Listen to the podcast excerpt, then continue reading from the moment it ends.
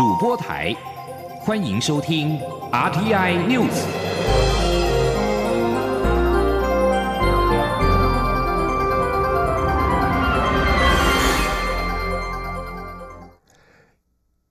各位好，欢迎收听这节央广主播台提供给您的 RTI News，我是陈子华。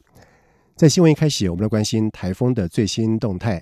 强烈台风利奇马在今天傍晚五点开始，它的威力开始转强，暴风圈的范围也扩大。中央气象局立即宣布，将陆上的警戒范围扩及到台中以及苗栗以北，共有十个县市。同时提醒民众，北台湾从今天晚上到明天必须严防强风豪雨。而中南部山区在明天之后要严防强降雨，西部沿海地区则要小心十级以上的强阵风所带来的威胁。记者吴丽君的报道。强台力骑马八号傍晚六点的中心位置，已经来到台北东南东方三百九十公里的海面上。近中心最大风速从每秒五十一公尺增强为每秒五十三公尺，相当于时速一百九十一公里。暴风半径也从两百五十公里扩大到两百八十公里，行进速度及方向则维持不变。因此，气象局也在傍晚五点三十分将路警范围从宜兰。花莲、北北基、桃园、新竹扩大到苗栗以及台中，海警范围则维持不变。目前除了北部及东半部沿海浪高已达三米，中部以北还有东半部沿海空旷地区也出现六到八级的强阵风，台中无期更刮出九级的强阵风。气象预报中心科长罗雅颖提醒，八号晚间开始一直到九号，随着利奇马台风。逐渐紧逼，海面上的风浪也会逐渐增强，包括北台湾以及中南部沿海都要留意强阵风带来的威胁。他说。今天晚上到明天的上午，在北部地区的阵风就有机会达到十到十一级左右的强阵风哦。另外，因为受到地形的影响，在中部的沿海、南部的沿海，可能从今天晚上或者是明天之后，也可能出现九到十级的强阵风。此外，从八号晚间起的二十四小时，也将是类奇马带来最剧烈降雨的时候。北台湾的雨势也会越来越明显，尤其是桃竹苗山区。及新北山区的雨量也将快速累积。此外，中部山区的雨势也会逐渐加剧。而九号白天开始，利奇马逐渐进入台湾北部海面时，除了北部降雨持续明显增加外，中南部山区的雨势也会越来越显著。罗雅颖说：“所以整体来说，今天晚上到明天白天将会是台风最接近我们的时候。北部地区请严防强。”风豪雨，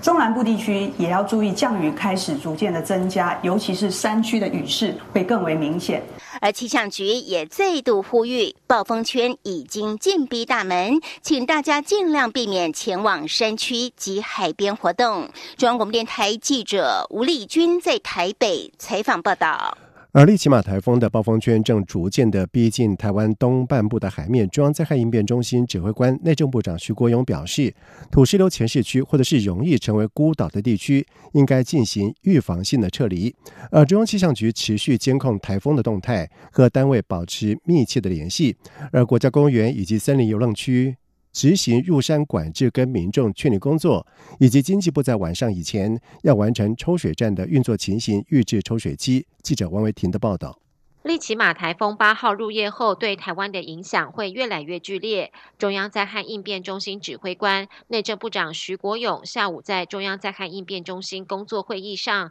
提醒各单位要提高警觉，入夜后防台应变工作将更为忙碌。徐国勇也才是土石流前市区或者容易成为孤岛的地区，要进行预防性撤离，尤其基隆市、台北市、新北市、桃园市、新竹县、苗栗县和宜兰县要特别注意。徐国勇说：“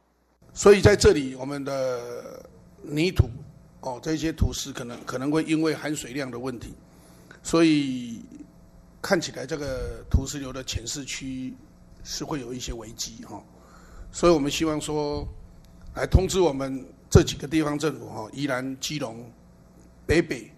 桃竹苗哦，对于会造成孤岛效应的，或者是有土石流容易自灾的这些浅市区，那请他们要考虑，要做相关的研判，应该如果可以的话，宁可料敌从宽，在那里的人员我们进行预防性的撤离。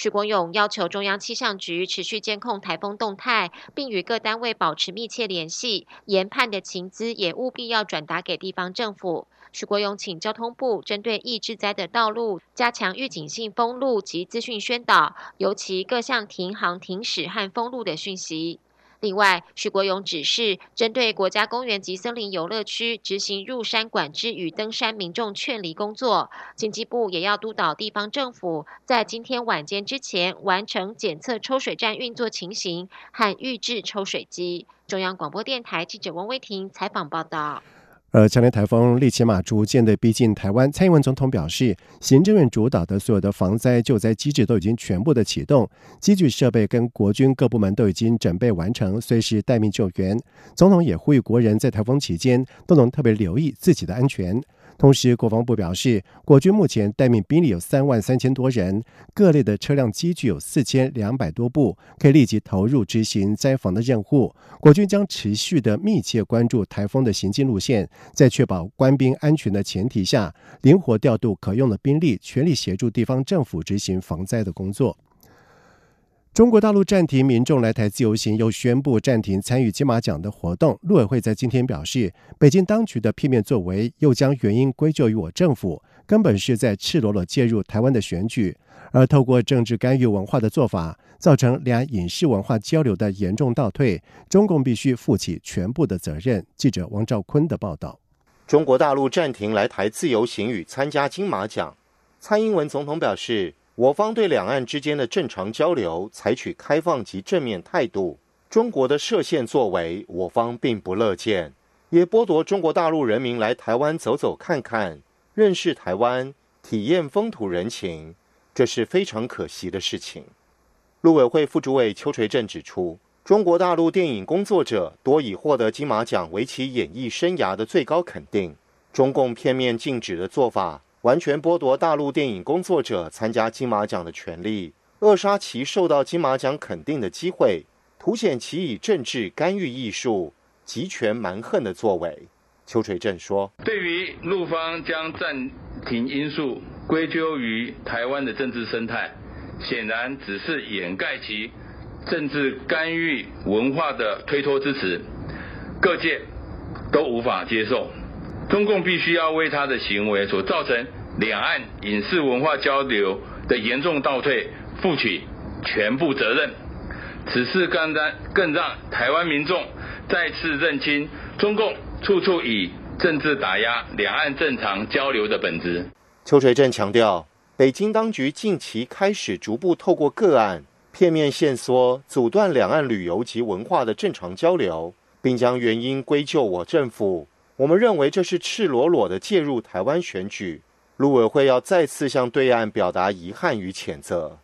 邱水正表示，每当台湾进入总统大选时刻，两岸交流所累积的善意与理解，就会成为中共单方操作的政治工具，而遭到不当干预与牺牲。这种举措反映出对岸面对民主台湾的惯性错误思维与误判，历史经验也一再证明。正是如此，而拉开了两岸人民善意情感的距离，让两岸关系渐行渐远，也证明中共不顾自己人民的基本权益，丝毫不珍惜两岸互动交流三十多年来的珍贵资产。北京当局的政治图谋，终究将适得其反。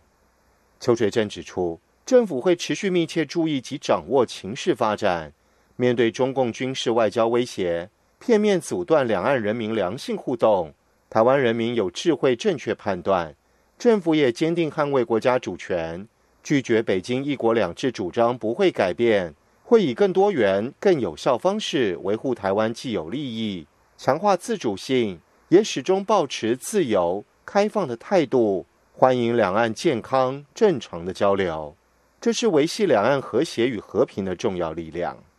邱垂正呼吁，中共当局必须解放思想，实事求是。认清落实民主才是解决问题的首要条件，因为这是务实处理其内外部治理困局、降低误判、缓解台海跟区域情势紧张的阵图。中央广播电台记者王兆坤台北采访报道。美中贸易战发威，机械及工具机产业面临了衰退的困境。经济部长沈荣金在今天表示，将从人才的培育、鼓励内需市场，尤其是职训机构跟国营事业采用国产设备，还有透过公股行库提供资金的融通，来帮助产业渡过难关。记者谢佳欣的报道。美洲贸易战打不完，经济前景看衰，厂商投资设备意愿转成观望，使得台湾机械业、工具机产业苦哈哈，甚至还有厂商放无薪假。对此，经济部长沈荣金八号受访强调，不止台湾业者，全球都面临同样困境，但危机就是转机，政府将从三面向协助产业渡过难关，对机械业维持兆元产业的招牌仍有信心。沈荣金指出，与相关工协会谈过，会比照过去亚洲金融风暴的做法，针对工业四点零跟 AI 做人才培训，来迎接往后的智慧制造跟最佳化生产。其次，则是鼓励内需市场使用国产化设备。经投资台湾事务所调查，回流台商使用国产设备的比例达到百分之五十五，这是很重要的指标。未来会加强鼓励职训机构、国营事业太旧换新，使用国产设备。他说：“我们也要求部署的国营事业，我部长亲自会跳下来看哪些东西应该爱好国内机会，啊，这我做保定我跳落来看。”啊，好厂商有感讲，我保证有那家用心哦，来敢吹商机。沈荣金表示，难关总会走过去。行政院长苏贞昌也下令，要求公股行库要多照顾国内产业，提供资金融通。院长甚至会以神秘客调查中小企业借款有无遭遇困难。对于产业几乎汇率适度贬值，沈荣金回应：中央银行是独立机构，会将产业意见带给央行、财政部做参考。至于产业希望到新南向国家设置产业聚落，沈荣金指出，经济部工业局已做盘点，包括泰国、越南、印尼等，供给都是大于需求，厂商可以做最有利的选择。中央广播电台记者谢嘉欣采访报道。在外电消息方面，泰国总理帕拉育和三十五名的内阁不部长在上个月的十六号在曼谷绿石宫的官方仪式上，对泰王瓦吉拉隆功宣誓效忠，但是未能依照泰国宪法的要求念完所有效忠的誓词。而帕拉育在今天表示，对此他将会承担全责。而根据泰国宪法第一百六十一条，总理和内阁部长必须对泰王宣誓忠诚，为了国家与人民的福祉履行职责。而仪式公开画面显示，帕拉育朗诵纸上的文具，但是他和内阁的相关人员省略了最后一段维护和遵守宪法的誓言。而目前还不清楚帕拉育会做些什么样来弥补相关的过失。而帕拉育在二零一四年发动政变推翻当时的民选政府掌权时，废止了前一份宪法。现在的宪法是在帕拉育任内草拟的。批评者先前已经要求帕拉育为过失负责，他们并且表示，没念完效忠誓词可能会让内阁失去合法性，不能够履行职责。在美国德州埃尔帕索，上个周末发生枪击案，夺走了八名墨西哥人性命之后，莫国政府在七号敦促美国。合作协助识别对墨西哥公民构成威胁的白人至上主义者。路透社报道指出，在上个周末发生在阿尔帕索沃尔玛卖场的枪支攻击事件，总共造成有二十二个人死亡。有公民死亡的墨西哥已经誓言将以恐怖主义罪行调查本案，表示莫国也可能要求引渡嫌犯到墨西哥受审。墨西哥政府在外交部公布的外交照会当中表示，希望美国当局分享有关埃尔帕索攻击案的所有的情资，以确认是否有其他人和白人至上主义的潜在组织，试图让在美国的墨西哥人民陷入险境。美国总统川普跟墨西哥政府正因为贸易和移民等议题，外交关系是反复的陷入紧张。而川普在过去猛烈抨击移民的挑衅的言论，已经让许多的墨西哥人不满。以上新闻由陈子华编辑播报，这里是中央广播电台台湾之音。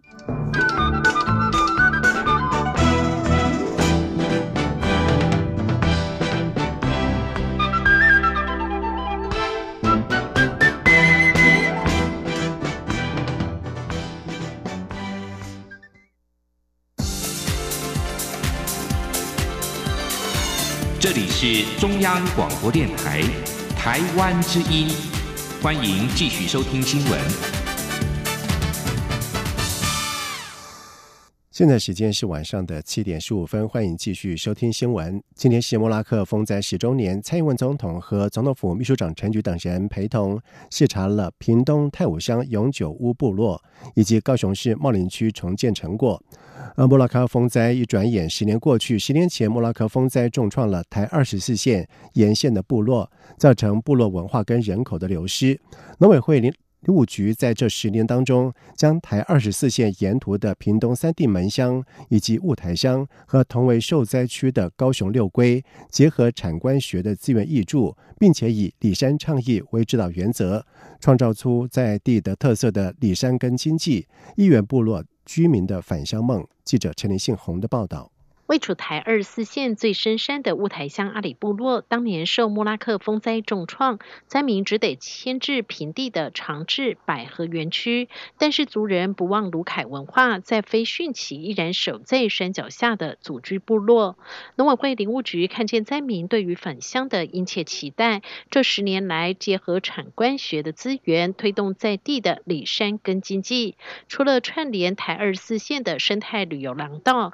居民也齐力。推动小米和红梨复耕，并参与台湾原生土鸡保种以及养殖，且以大武森鸡为品牌，导入智能科技，让养殖的族人透过远端监控，就可以掌握鸡只每天的活动状况，是否跑上一万步，吸引年轻部落居民返乡投入。业者沉默说。年轻人因为有高科技的参与，他觉得养鸡变成一件很有意义的事情，他们觉得很 proud of their self，所以他们会愿意返乡，然后投入这个创生的一个部分，所以也利用高科技吸引整个年轻人回来。为让部落居民的工作机会更为多元，林务局日前也正式开放林下经济，居民近期也开始尝试种植金线莲以及森林养蜂，让族人不仅回到森林，也善用了森林。农委会副主委陈俊基说，在那样的一个过程中，一路走了十年，除了生态旅游轴线的建制以外，哦，那农业农业循环经济其实最好的示范点就是在部落。好，包括部落很多小米，包括部落很多红梨。那那些红梨的梗，其实它可以当做一些种植一些菇类的一些太空包，它就是一个循环循环经济的一个概念。原乡部落的重建之路十周年只是一个里程碑，而非终点。林务局将第一阶段所累积的经验和成果，作为第二阶段吸引更多在平地讨生活的族人回乡的资源。希望在莫拉克风灾所带走的人事物，都能够渐渐回来，且更进一步茁壮。中央广播电台记者陈林信宏报道。台湾东部海域在今天清晨五点二十八分的时候发生了瑞士规模六的强震，这央是位在宜兰县政府南偏东三十六点五公里，地震深度是二十二公里，几乎全台都有感，许多人都在睡梦当中被摇醒，各地传出零星的灾情。不过，气象局表示，这起地震发生在南以兰构造区，在百年前曾经发生过规模八的大地震，因此不排除这个地震只是前震，更大规模的主震还在后面。记者吴立军的报道。宜兰南部近海和平海盆偏北处，八号清晨发生一起规模六的浅层强震，其中各地最大震度宜兰五塔十六级，不过摇晃时间只有零点零一秒；宜兰市五级也只摇了一秒。花莲、新北、台北、桃园、新竹、台中都是四级，不过新北却摇了十秒，台北更摇了十五秒，让许多人都从梦中吓醒。对。此气象局地震测报中心主任陈国昌表示，这与大台北盆地的长指效应有关，以致离震央虽远，但震波放大后，摇晃时间也会偏长，甚至震度有时也会比震央附近还大。由于这起地震是发生在南宜兰构造，也就是南宜兰从陆地延伸到近海一带，深约十五到二十几公里的东西向破碎带，而且。从台湾有地震记录以来，这里不仅多次发生规模六点三以上的地震，一九六三年也曾发生规模七点四的地震，甚至在一九二零年发生了史上最大的地震，规模达到八点零。也因此，陈国昌不排除这起地震只是前震，更大规模的主震恐怕还在后头。他说：“那南宜兰构造这个地区，甚至还有在一九二零年发生过规模八点零的地震。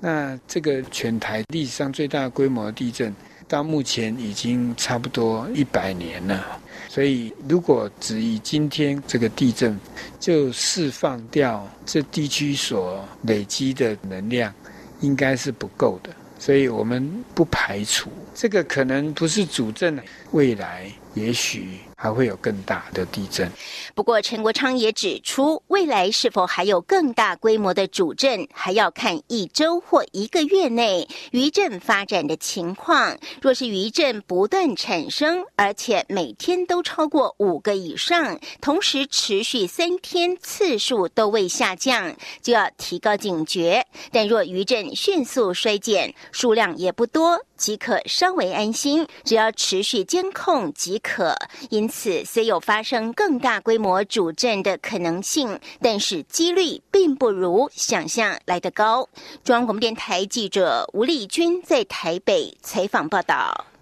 民进党中指会在昨天通过了第二波的立委的征召提名名单，不过到现在仍有十七个选区还没有提名。北市多个立委征召也暂缓提名，引发了基层的忧虑。而对此，民进党台北市党部主委陈振德表示，虽然北市立委暂缓提名，不过应该仍能在八月底之前完成布局，希望目前的暂缓能够有助于后续的整合。他也呼吁提名脚步越快越好。记者刘玉秋的报道。民进党主席卓文泰与时代力量党主席邱显智会面后，达成对方已提名的选区双方暂缓提名的初步共识后，民进党会保留与他党整合的空间与整体布局考量，加码暂缓全台北市上会提名的选区提名作业，引发基层焦虑，增添变数。对此，民进党台北市党部主委陈振德八号受访时表示，暂缓提名虽然增加了变数，但若能依照原本规划的八月底。前完成提名布局，反而多了空间可以协调整合，希望结果可以更好。对了，现在只是暂缓啦。那事实上，呃，本来的预定就是希望八月底能够全部完成嘛，啊，所以还有一点空间可以处理嘛，也也拖了这一段时间。那也希望说，未来提出的人选能够在整合或是在胜选方面能够有更好的。这样的一个结果啊。不过，陈振德也呼吁，基层仍希望提名布局脚步越快越好，也不一定非得北市全部的选区一起提名，较无争议的选区可先行提名，不要压缩未来候选人的选举布局空间。对于暂缓提名所引发的基层忧虑，民进党组织部主任李庆峰表示，党部在征询协调的过程中，都有与地方党部沟通，党部不希望仓促提名。也不会拖延提名，正朝八月二十一号完成立委提名布局的方向前进。中广电台记者刘秋采访报道。而二零二零的大选逐渐的升温，高雄市长韩国瑜将全国的竞选总部设在高雄，北部竞选办公室则是选在国民党中央党部的十一楼。对于韩国瑜到现在仍然联系不上红海创办人郭台铭，外界担心党内整合有困难。而韩国瑜北办的副执行长陈许淑华就表示，这段时间一直积极联系郭台铭，虽然没有见上面，但是也拜托党主席吴敦义、前总统马英九透过私交安排。他认为只是时间早晚的问问题，现阶段就是全力冲刺选战。而前红海董事长郭台铭发言人李友彤在今天表示，他目前没有收到吴敦义的联系。而至于马英九部分，可能是因为郭台铭已经离开了红海，原本的联系管道需要重新设计。他并且指出，郭台铭在初选过程当中曾经规劝过韩国瑜进入香港中联办的意义，并且和韩国瑜喊话，希望创造山营。以及希望韩国瑜能够参加红海高雄长房的动土典礼。他表示，郭台铭吃了不少的闭门羹，这是精诚所至，但是金石没有开。记者王维婷的报道。国民党主席吴敦义积极透过各种管道联系前红海董事长郭台铭，前总统马英九也坦诚联系不上郭台铭。对此，郭台铭的幕僚刘幼彤八号受访时表示，他目前没有收到吴敦义的联系。至于马英九的部分，可能是因为郭台铭已经离开红海，原本的联系管道需要重新设计。刘幼彤也表示。外界现在对联系郭台铭的议题讨论相当热烈，但是他认为有些外热内冷，也就是虽然媒体讨论的非常多，但实际上有些电话或许没有打到正确的地方。刘幼彤也表示，他听到有人开玩笑说，现金局势奇妙，福委会主委平常陪员工泡茶、喝酒、聊天，替大家争福利，大家就觉得福委会主委苦民所苦，所以公司做不好要换 CEO，就推福委会主委当 CEO。针对国民党立委王金平向高雄市长韩国瑜建议，如果想要联络郭台铭，就要精诚所至，金石为开。对此，刘幼彤说，郭台铭在初选时曾经规劝过韩国瑜，关于进入香港中联办所代表的意义，但是韩国瑜可能无心，也没有注意到这所代表的意义。包括郭台铭在初选后期喊话，希望创造三赢，也希望韩国瑜能够参加红海在高雄的厂房动土典礼。刘幼彤说，郭台铭提出为国服务的想法或许有点天真，虽然不能说真心换绝情，但是也换到不少闭门羹。刘幼彤表示，王金平的说法有点反过来，过去三个月，郭台铭对韩国瑜才是精诚所至，金石没有开。刘幼彤说。那我觉得其实比较吃多一点闭门羹的其实是郭董事长嘛。那我所以我觉得说，就是对于很多现在的这些说法或者声声呼唤啊，我觉得其实我觉得大家都可以冷静一点，持平一点，不用把这个事情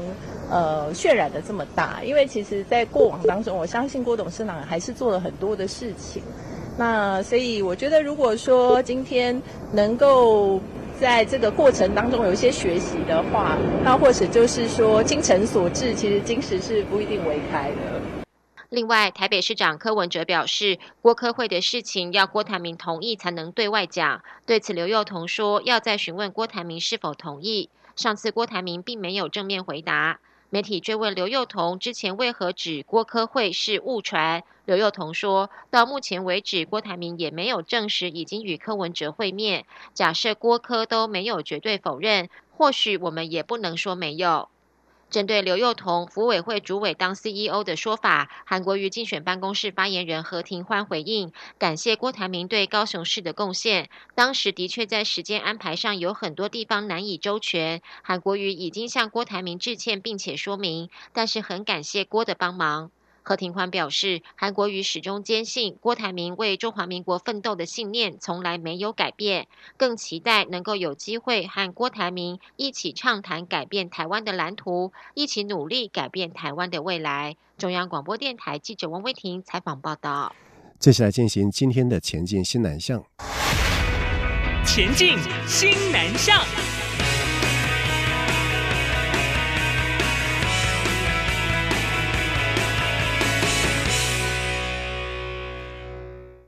贸易战延烧，越南的投资吸引力持续的升温。贸协第三度到越南举办台湾形象展，并且首度挺进到北越的河内，在今天正式开幕，共有一百七十家各式台湾的厂商共襄盛举，抢攻市场。由对外贸易发展协会主办的越南台湾形象展迈入第三届，有别于过去两届在南越的胡志明市举行，在今年移师到北越的河内，除了主打智慧城市与工业四点零、绿色科技等六大主轴之外，也特别在会场新设了新创电商馆，展示台湾的新创电商产业。在去年是广受好评的台湾珍珠形象展，在今年也没有缺席。而外贸协会董事长黄志芳表示，虽然目前的越南不论是人力或者是取得土地的成本都比前两年高，但是比起其他东协国家仍有很多优势。他进一步表示，这次的越南台湾形象展共有一百七十家的企业参展，就是看准了越南的内需市场功能仍然丰沛。二零一九越南台湾形象展将在八月八号到十号，一连三天在河内国际会议中心登场。而根据外贸协会的分析资料显示，河内近十年的平均 GDP 成长率达到了百分之七点四，高于越南将近十年的全国平均 GDP。此外，河内吸引外资投资的能力也很强。根据资料显示，目前在河内投资的外资金额达到四十九点八七亿美元，占越南整体投资的百分之三十三点二。以上新闻由陈子华编辑播报，这里是中央广播电台台湾之音。